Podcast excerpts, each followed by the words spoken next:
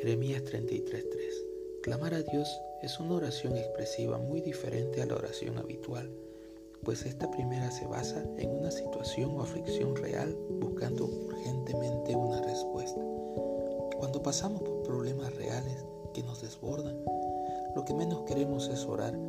Casi siempre nuestra única respuesta a esos trágicos momentos es la acción, una acción instintiva, errática y desesperada y así terminamos más enredados a causa de nuestras geniales soluciones. Por otro lado, cuando nos explican este versículo Jeremías 33.3, diremos un versículo bonito. Casi siempre redundan en revelaciones muy profundas y una absolución a nuestra curiosidad espiritual de cosas del cielo. Pero el contexto del versículo citado es un país, Israel, bajo juicio de Dios y que está a punto de ser tomado en cautiverio sus ciudades tomadas y destruidas, sus ejércitos destruidos y su final en puerta. Parafraseando este versículo, creo que encuentro una explicación muy práctica de lo que es clamar a Dios.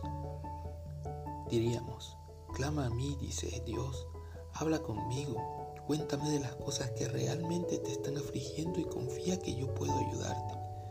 Aunque no me ves, habla conmigo yo te estoy mostrando el camino, yo abriré tus ojos y verás cómo yo veo tu problema y ya no andarás erráticamente dando golpes al aire en medio de la oscuridad.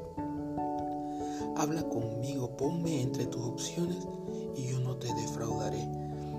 Esa sería la definición de clamar a Dios, orar en medio de la tormenta cuando las cosas están sucediendo, cuando las balas están zumbando y no te parece para nada oportuno diremos que clamar es una oración más fuerte, porque las cosas están pasando, pero a la vez muy necesaria, porque en cualquier momento Dios puede y quiere control.